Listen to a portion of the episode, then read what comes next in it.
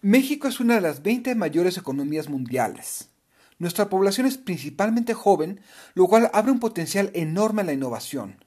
Somos Norteamérica por geografía e Iberoamérica por cultura. Tenemos acceso a los dos océanos, permitiéndonos conversar con todo el mundo.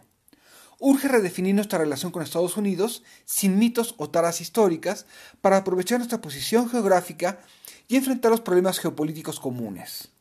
Un auténtico liderazgo político debería inspirarnos a desarrollar nuestro potencial, asumiendo los riesgos y costos del cambio y proyectar, juntos, un mejor futuro.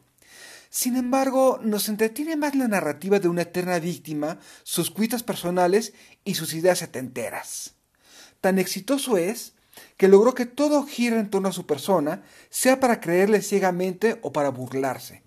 Así, embelesados, vemos cómo se pierden oportunidades para promover y defender los intereses del país desde gestos diplomáticos elementales. ¿Se cobrará el agravio el nuevo presidente de Estados Unidos por su tardío reconocimiento? Las relaciones entre los países son demasiado complejas para que dependan de dos personas, pero la desconfianza entre los decisores nos pone en desventaja. ¿Se burlan del presidente en otros países? Quizás, pero es lo último que le importa a una persona que manipula la imaginación de todos los mexicanos.